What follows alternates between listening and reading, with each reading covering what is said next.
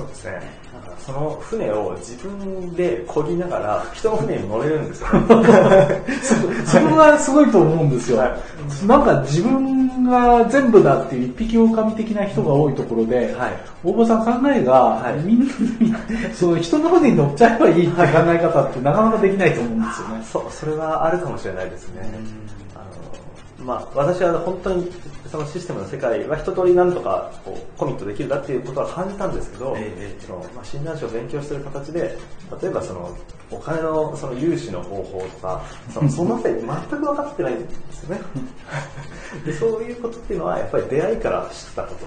なるほど。はい、でそういうことが分からなかったので、じゃあそういう人に勉強させてもらおうっていう気持ちにこうなれたのはすごく良かったかな。ああ、これもやっぱりたまたまですはい、たまたまですね、あの、私の知り合いでも独立した中小企業診断士の方で3ヶ月でダメだったっていう、あ貯金を食い潰して、その時点ではい。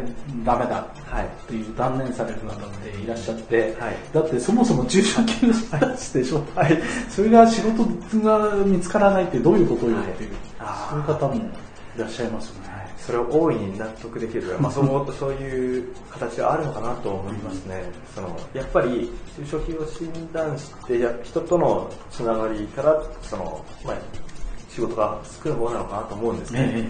でそのためにはある程度こう投資をしなきゃいけないと思うんですよ。はい、投資しないとですね。それはまあお金と時間ですね。で私はあのやっぱりいろんなところにこう出会出会いの場っていうのは今すごくたくさんありますので朝会とかこう医療ええ懇親会とか、まあ、ちょうど昨日も行ってきたんですけども、はいでそういうところでこう話をするっていうのもやっぱり当然短期的にはお金にならないですし、ええでむしろお金かかっちゃうんですよね。うんそうですね、お金かかりますよ。会費もかかるし、はい。あ朝ですと朝5時に起きなきゃいけないはい。とか、はい。はい。昨日4時半に起きました。4時半です はい。ねえ、はい。